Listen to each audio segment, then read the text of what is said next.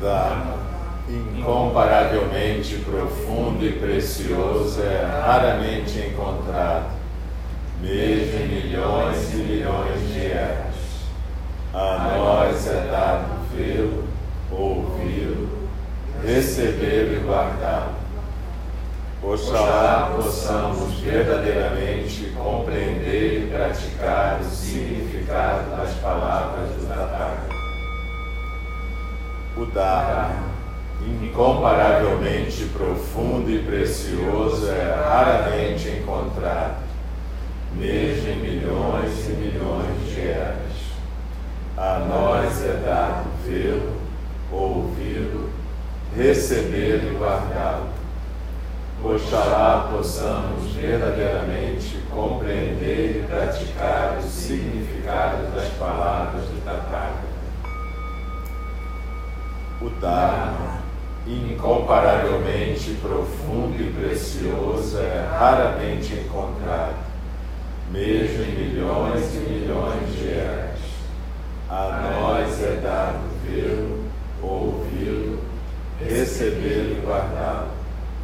Oxalá possamos verdadeiramente compreender e praticar o significado das palavras do Tathagata.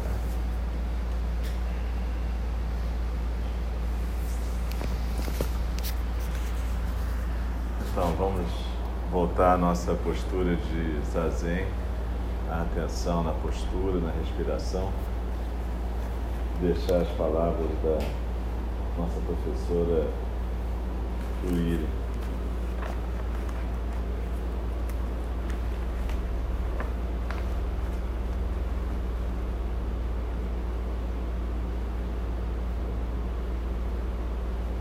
A gente vai agora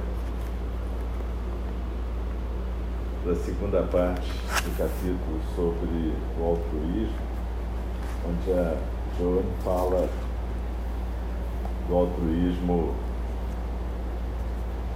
patológico.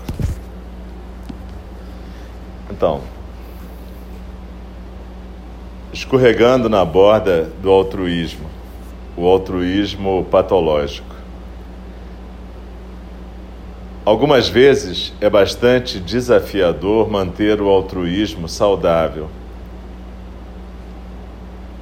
Quando estamos de pé na beirada desse penhasco, podemos ser vulneráveis a cair e nos machucarmos. Quando ajudamos excessivamente e ignoramos nossas próprias necessidades, podemos começar a ter ressentimento quanto à pessoa que estamos ajudando e quanto à própria situação em geral. Conheci uma mulher que cuidava 24 horas da sua mãe acometida de câncer. Totalmente desgastada e frustrada de que ela não conseguia fazer mais para aliviar a dor da sua mãe e sentindo-se culpada por estar tão frustrada, ela terminou virando a sua raiva contra sua mãe e mais tarde contra si mesma. Ela sentiu que tinha perdido a coragem e que tinha fracassado tanto diante da sua mãe quanto diante de si mesma. Quando o nosso altruísmo se desloca daquela generosidade sem ego e se transforma em obrigação, dever ou medo, ou quando simplesmente nós nos sentimos exauridos pela doação, podemos começar a fervilhar com emoções negativas. Lembro de escutar um professor de escola primária que estava zangado consigo mesmo por estar gastando tempo demais ajudando um aluno que tinha mais dificuldade.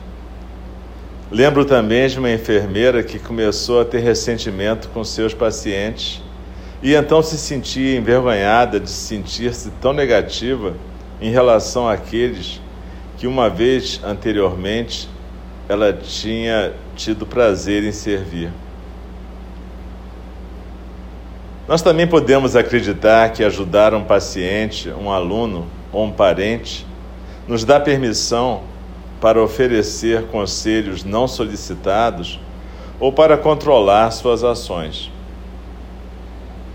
Uma vez, quando eu estava no hospital muito doente com septicemia, eu me tornei alguém que recebia tanto cuidado amoroso que isso quase acabou comigo. Finalmente, um dos capelães de Upaia sabiamente me aconselhou a colocar uma placa na porta do meu quarto, sem visitas. Lutando com a febre e calafrios, eu tinha que receber um número super excessivo de visitantes que me davam conselhos copiosos sobre como recuperar minha saúde. Essas pessoas gentis tinham tirado um tempo do seu dia para me visitar e estavam tentando ser úteis, mas claramente eu precisava da minha própria energia para me curar e não da energia dessas pessoas. Eu não conseguia nem seguir mentalmente o que diziam, devido a quão alta era a minha febre.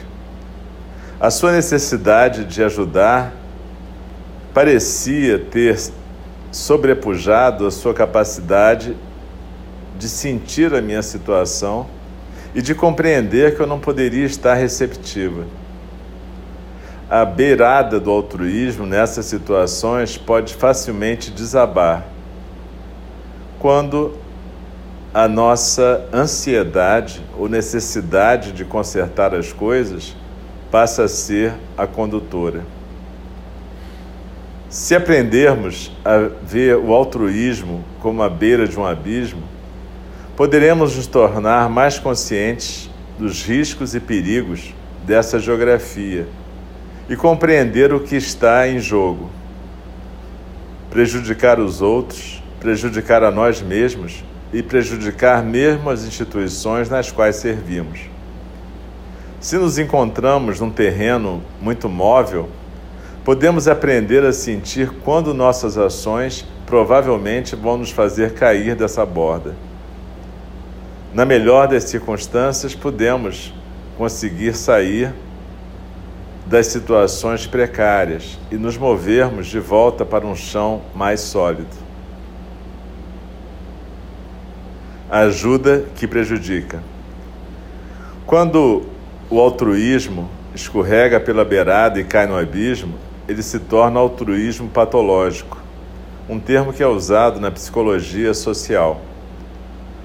O altruísmo, que se baseia no medo, na necessidade inconsciente de aprovação social, na compulsão de consertar as outras pessoas, ou em dinâmicas de poder doentias, facilmente atravessa a linha e se torna prejuízo. E pode acontecer que existam consequências graves, desde a exaustão, burnout pessoal, até o desempoderamento de países inteiros. É importante desmascarar situações nas quais vemos o altruísmo patológico funcionando, quer nas vidas de pais, cônjuges, clínicos, educadores, políticos, trabalhadores sociais ou em nós mesmos. Reconhecer e nomear esse fenômeno abriu os olhos de muitos que se encontravam escorregando nessa encosta precária daquelas boas intenções que se tornaram o caminho do inferno. No seu livro Altruísmo Patológico, a doutora Bárbara Oakley e seus colegas exploram esse tipo de auxílio que prejudica. Eles definem o altruísmo patológico como um comportamento que tenta promover o bem-estar de outro ou de outros, resultando, ao invés disso, em prejuízo que um observador externo concluiria que era razoavelmente predizível. Um exemplo familiar de, de altruísmo patológico é a codependência, na qual nós focalizamos as necessidades de outros em detrimento das nossas próprias, frequentemente habilitando comportamentos aditivos, comportamentos de vício ou compulsão nesse processo. Conheci um casal que deixava o seu filho de 25 anos, alcoólatra e desempregado, viver no seu próprio porão. Eles não queriam jogá-lo na rua, sem emprego ou transformá-lo numa pessoa sem casa. Mas a sua presença forçava a sua economia. E à medida que o ressentimento aumentava, foi prejudicando seu próprio casamento. Eles tentaram fazê-lo visitar o AA e irem para uma ir para uma reabilitação e internação. Encontravam empregos temporários para ele, mas as suas tentativas de controlar o comportamento dele, modular a sua adicção, sempre davam errado. Para o filho deles, ter um lugar livre para ficar também não era uma coisa boa, porque no fundo ele não tinha um incentivo para mudar a sua situação. Junto com a codependência, a doutora Oakley cita outras manifestações de altruísmo patológico, incluindo as pessoas que acumulam animais compulsivamente, compulsivamente e aquilo que ela chama de paternidade tipo helicóptero. Todos nós conhecemos aquelas pessoas que não podem evitar de recolher mais um animal perdido na rua. E aquele pai que processa os administradores de uma escola quando seu filho tira um C em química porque acham que isso vai ajudar o seu filho. No meu próprio trabalho, eu tenho observado muitas pessoas que são capturadas pelo aperto do altruísmo patológico.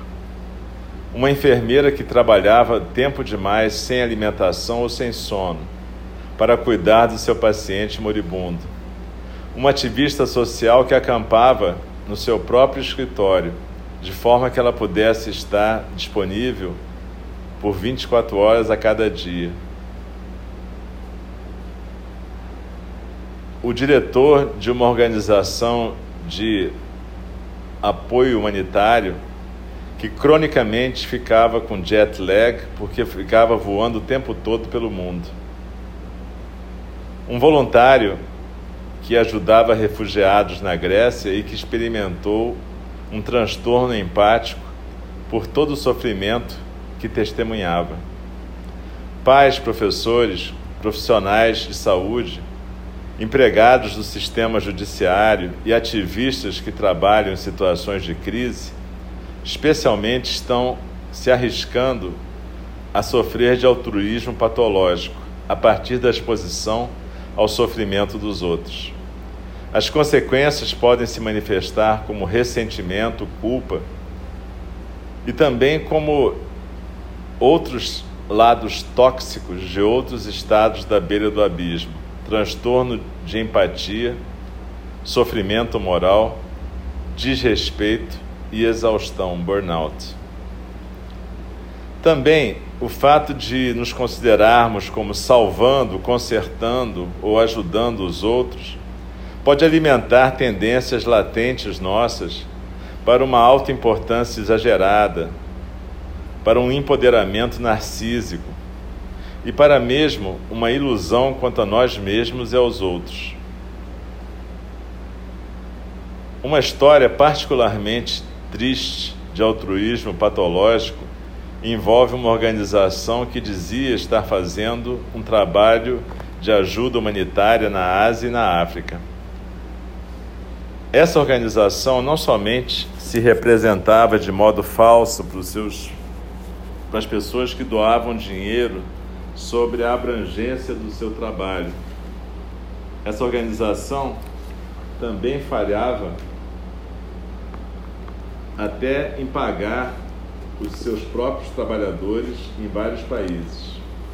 Violações éticas como essas estão ancoradas numa autoilusão. Minha aposta é que no começo do seu trabalho, provavelmente eles queriam servir, mas eventualmente foram presos, capturados pela necessidade de representar essa organização como sendo bem-sucedida a fim de levantar dinheiro. É claro que aqueles que doavam finalmente compreenderam o que estava acontecendo e o fluxo de fundos parou. Mas, enquanto isso não aconteceu, houve prejuízo por todos os lados. O altruísmo patológico, no nível sistêmico, ocorre quando a ajuda, na verdade, prejudica as organizações ou pessoas que supostamente devem ser servidas, tais como em situações dessa ajuda a estrangeiros, a países estrangeiros, que se torna algo que vai mal. Existem abundantes exemplos disso. Na minha própria experiência, incluem clínicos que fazem serviço médico nos campos de refugiado, onde não há um tipo de organização, nem treinamento de pessoas locais para oferecer cuidados de segmento de forma que os refugiados se tornam dependentes totalmente de fontes externas para auxílio médico. Organizações não governamentais que trazem produtos ocidentais ou serviços ocidentais ao invés de treinar pessoas locais que possam atender as demandas. E organizações de caridade tóxica que dão dinheiro sem providenciar oportunidades para desenvolver os talentos locais, criando mais dependência em fontes externas para apoio. Quando nós ocidentais achamos que podemos salvar o mundo, a gente pode estar fazendo isso não a partir da boa vontade, mas sim de um sentimento de culpa. O escritor Courtney Martin percebe que, de longe, os problemas das outras pessoas parecem exóticos e facilmente resolvíveis. Ela diz que, enquanto essa tendência usualmente não é maliciosa, ela pode ser muito descuidada. Existe um verdadeiro fracasso quando pessoas bem intencionadas tentam resolver problemas sem conhecer a complexidade subjacente a esses problemas.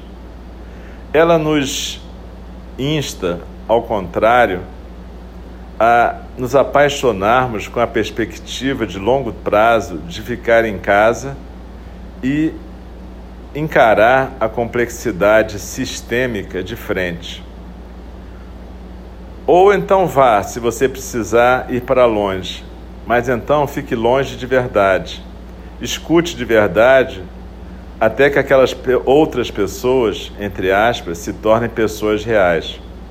Mas esteja avisada. Pode ser que não seja muito fácil salvá-las. Testemunhar aos problemas de outra cultura e realmente escutar pode ser a única maneira de ficar do lado saudável do altruísmo. Algumas pessoas se tornam tão obcecadas com ajudar as outras, que o seu próprio bem-estar fica comprometido. No seu livro Estranhos que se Afogam, Larissa McFarquhar faz o perfil de fazedores do bem americanos que tornam o ajudar estrangeiros a missão da sua vida. Os seus personagens abandonam luxos diários, cotidianos, tais como refeições em restaurantes e concertos, de forma que possam enviar o dinheiro para famílias em países em desenvolvimento, fazendo a conta de quantas vidas estão salvando com a sua frugalidade. Mark Farquhar examina esse fenômeno sem julgá-lo ela documenta momentos de generosidade estimulante, mas também momentos de orgulho e culpa perturbadores. Alguns dos seus personagens são parte do movimento de altruísmo efetivo, que usa dados de análise para prever que doações terão maior impacto para as pessoas em dificuldades. Esse movimento estimula seus seguidores a se divorciar de emoção, argumentando que o sentimentalismo atrapalha a, a eficiência financeira. No altruísmo patológico, a doutora Oakley também nos acautela sobre deixarmos nossas emoções se misturarem com essa doação. A linha de segurança é que uma base emocional de boas intenções pode nos guiar mal sobre aquilo que realmente é útil para os outros, ela escreve. A doutora Oakley diz que abordagens de um amor mais firme, como aqueles pais que expulsam o filho que mora no porão, podem ser realmente mais altruístas. Acho que isso tudo depende de uma situação. De uma perspectiva budista, o cuidado amoroso, a generosidade, a compaixão e a alegria do altruísmo são qualidades muito valorizadas. E ainda assim, algumas vezes auxiliar prejudica. E aqui a sabedoria é essencial. Os budistas não separam a sabedoria da compaixão. Essas qualidades são dois lados da mesma moeda da nossa humanidade básica. Saudável ou não? No budismo, a história de Ataka, que é uma história para crianças, daquela tigresa faminta, usualmente é considerada como ser um padrão de ausência de egoísmo, como expressão de generosidade, altruísmo e compaixão. Em outra interpretação, entretanto, poderia ser uma história de altruísmo patológico. Numa floresta densa, um bodhisattva que um dia será o Buda Gautama e seus dois irmãos encontram uma tigresa que está morrendo de fome, preparando-se para alimentar dos seus próprios filhotes. Os irmãos vão procurar comida para a tigresa, mas o Bodhisattva, num ato de altruísmo puro, não condicionado, se deita diante da felina enfraquecida. Ele corta seu próprio pescoço com um ramo de bambu para que ela e seus filhotes possam mais facilmente se alimentar do seu corpo. Podemos ver essa história como uma inspiração para nos engajarmos em atos radicais de cuidado amoroso. Como uma lenda, não se deve tomá-la literalmente, mas se você olhar para essa história de outra maneira, ela pode servir como justificativa para ações que violam o primeiro preceito do budismo, que diz que não devemos prejudicar os seres vivos, incluindo a nós mesmos. Esse tipo de história também pode encorajar a ideia do martírio. O Bodhisattva, nessa história, dá a sua vida se isso for tomado de maneira literal e parece atravessar uma linha perigosa.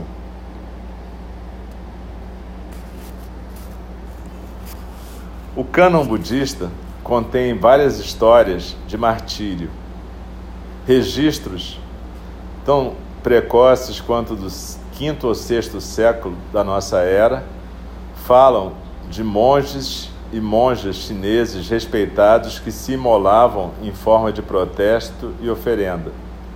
Mesmo agora, enquanto eu escrevo isso, no Tibete, jovens homens e mulheres estão se imolando a si mesmos em resistência contra a opressão chinesa. Uma vez eu estava num ritual em Dharamsala, conduzido por Sua Santidade o Dalai Lama. Os olhos de Sua Santidade estavam cheios de lágrimas enquanto ele conduzia o ritual para aqueles que tinham martirizado a si mesmos.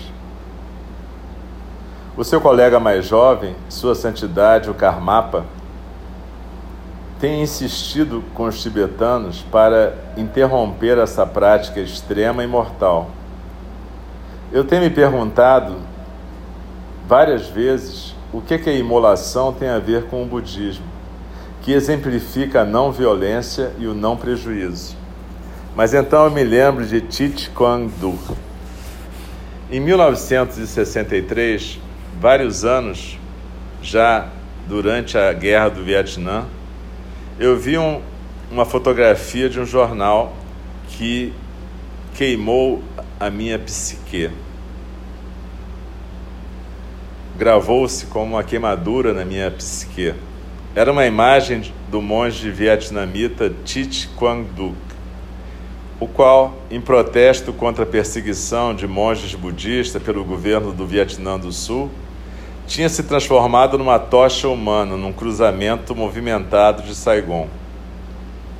Sentado numa almofada bem no meio do asfalto, na posição de lótus e totalmente quieto, com a gasolina, com a lata de gasolina de trás dele, esse monge estoico ficou sentado, silencioso e quieto, enquanto as chamas consumiam o seu corpo. Eu fiquei chocada e horrorizada. Eu me perguntava o que tinha motivado esse monge a colocar fogo em si mesmo. Como que ele tinha desenvolvido a qualidade de caráter e a mente que permitia que ele ficasse sentado, ereto e quieto, à medida que as chamas consumiam o seu corpo? Eu me lembro de ter pensado: essa guerra tem que acabar.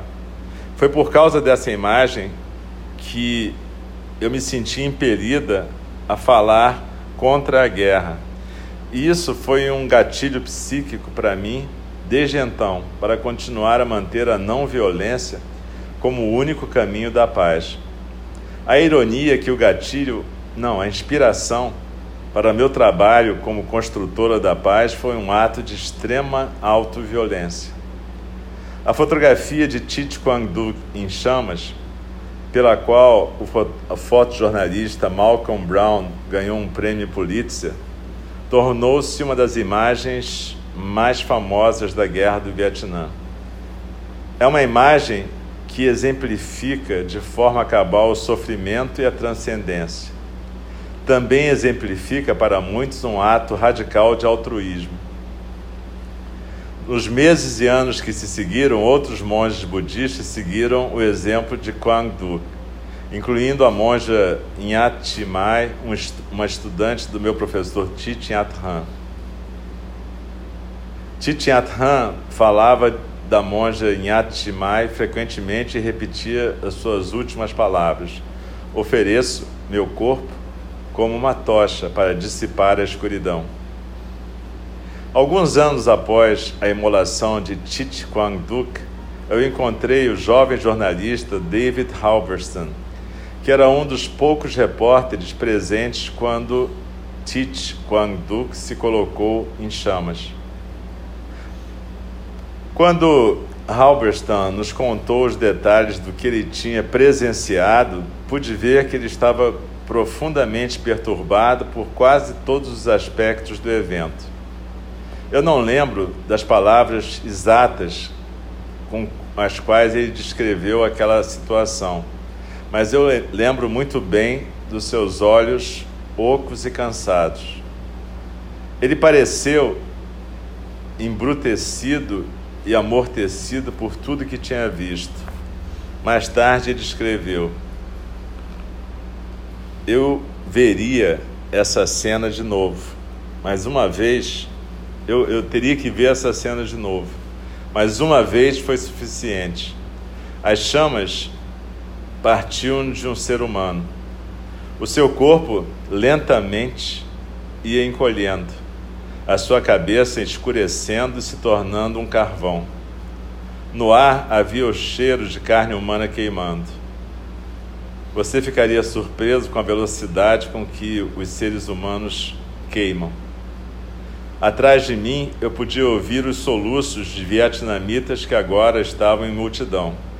Eu estava muito chocado para chorar, muito confuso para anotar qualquer coisa ou perguntar qualquer coisa, perplexo demais mesmo para pensar. Enquanto ele queimava, ele nunca moveu sequer um músculo, nunca soltou qualquer som. Manteve a postura em contraste agudo com as pessoas em volta dele que se movimentavam e gemiam.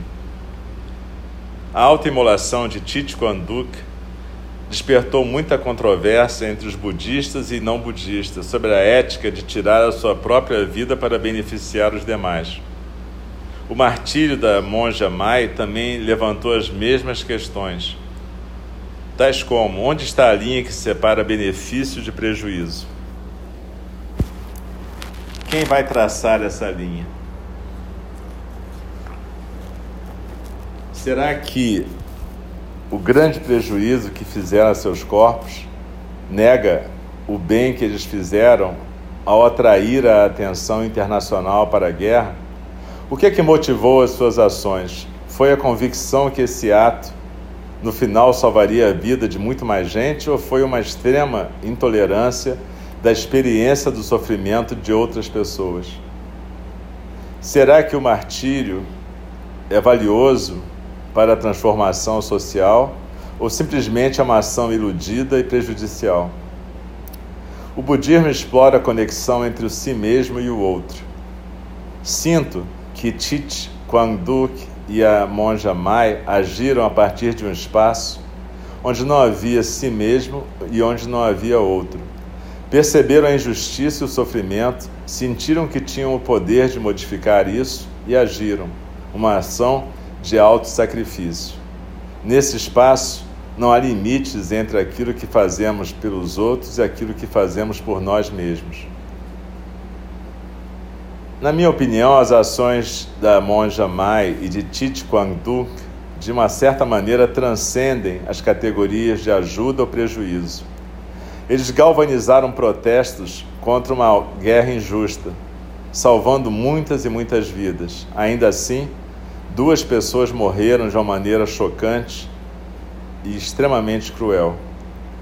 Após quase 50 anos de pensar profundamente sobre as suas imolações, agora eu sinto que quando, eu, quando olhamos esse sacrifício radical, temos que reconhecer tanto o heroísmo quanto o prejuízo, tanto o benefício quanto os custos eu cheguei a compreender o profundo valor do altruísmo como um ato de ausência de egoísmo. E também ganhei algum insight sobre a sua sombra. Mantendo ambas dessas perspectivas, eu pude ver o altruísmo como um estado de beira do abismo.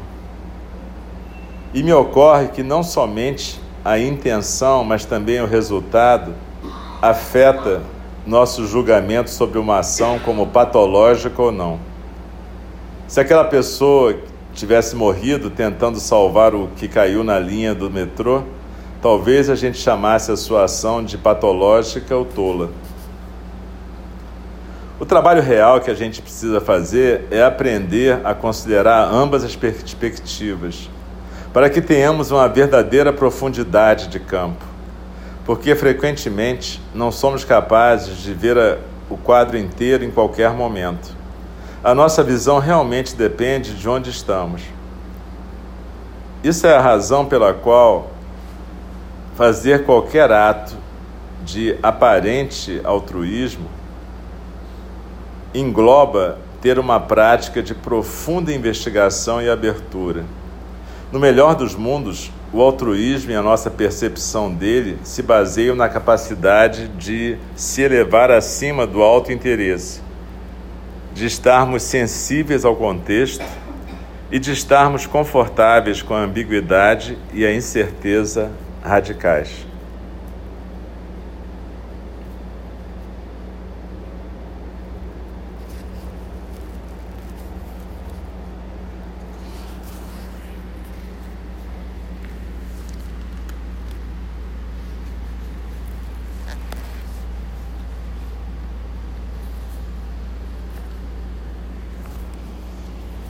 É, esse capítulo do livro é extremamente forte e perturbador. Porque, mesmo que a gente não se auto-imole como esses monges vietnamitas, frequentemente a gente sacrifica nossas vidas, talvez não com a morte imediata, mas às vezes a gente sacrifica a vida durante 20, 30, 40 anos, mantendo situações que, na verdade, são mais prejudiciais do que benéficas. É isso que é importante a gente ficar e manter isso em nossa mente durante essa semana. O capítulo é longo, por isso eu não vou ficar falando muito, mas o que é importante nessa semana de silêncio, a gente teve o Fusatsu, a cerimônia da lua cheia hoje de manhã, é a gente poder ter essa profundidade de perspectiva que a nossa professora Joan fala. Não é fácil a gente traçar uma linha entre o que, que é altruísmo saudável e altruísmo patológico. Mas seja como for, a gente tem que saber que frequentemente a luz e a escuridão vão andar juntas. Tanto os aspectos luminosos do altruísmo quanto os aspectos sombrios costumam andar de mãos dadas e a gente tem que tomar cuidado nessa dança para a gente não se machucar e nem machucar aqueles que teoricamente a gente quer ajudar. Uma coisa importante é não desempoderar as pessoas que a gente supõe estar ajudando. É a gente não ser toxicamente altruísta, um altruísmo que no fundo enfraquece aquela pessoa ou aquela situação, aquela instituição, aquele grupo que recebe a nossa ação altruísta. Essa é uma pergunta que a gente pode sempre se fazer. O que, que eu posso fazer para despertar no outro a própria capacidade de se ajudar? Claro, eu vou ajudar, mas como é que eu posso ajudar sem ser tóxico na minha ajuda? E repito, talvez o mais importante nisso que a professora falou seja que não há uma resposta clara, não há uma receita de bolo aqui para a gente dizer o ato de imolação desses monges foi certo ou foi errado, foi bom ou foi mal. Na verdade é o que ela diz: salvou milhares de vidas e provocou duas mortes horríveis. Facilitou a atenção para uma guerra injusta e, ao mesmo tempo, talvez mostrasse uma incapacidade de ficar vivo e ajudar as pessoas de uma maneira diferente. Enfim, não existe uma resposta correta para essa questão, não é uma pegadinha. Mas isso nos mostra claramente que o altruísmo é uma dessas beiradas de abismo, onde a gente se possível, tem que olhar bastante para todos os lados e ver o que, que é a ação que vai ser mais equilibrada, que não vai mergulhar no lado sombrio, que não vai acarretar mais prejuízo que benefício. Toda vez que a gente ficar muito ressentido com alguém que a gente está ajudando, e que em geral vai ser algum parente ou algum paciente ou aluno, a gente tem que dar uma paradinha e começar a pensar que tipo de ajuda a gente está realmente fazendo. Que tipo de linha perigosa que a gente está cruzando, que tipo de escorregadela que a gente está dando. Esses são os lembretes da Joan aqui. E durante essa semana de silêncio, em que a gente está praticando com um pouco mais de silêncio, a gente pode aproveitar para se observar nesses momentos de altruísmo para a gente ver o que, que a gente realmente está fazendo. Em todos os capítulos desse livro, a luz e a escuridão sempre andam juntas. E isso é talvez o mais importante, aprender essa dança. Aprender como se dança essa dança.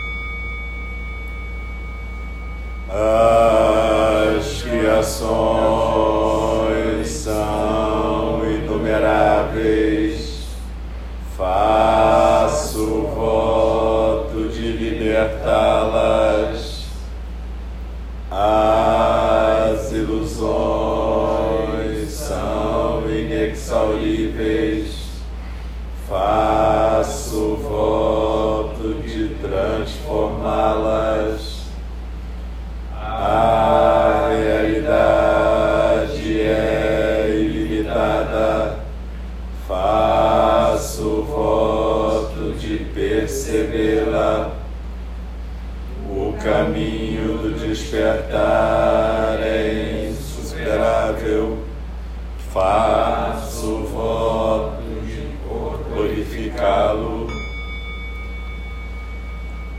as criações são inumeráveis.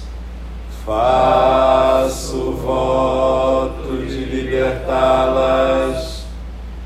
As ilusões são inexauríveis. Faço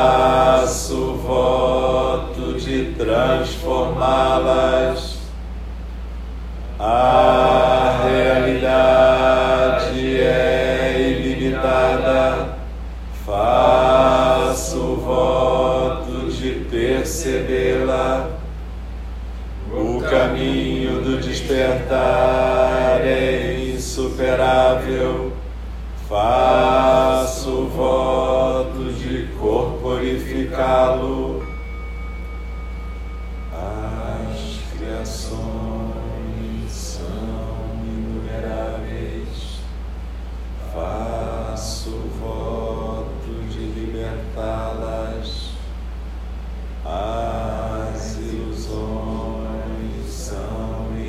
salvation.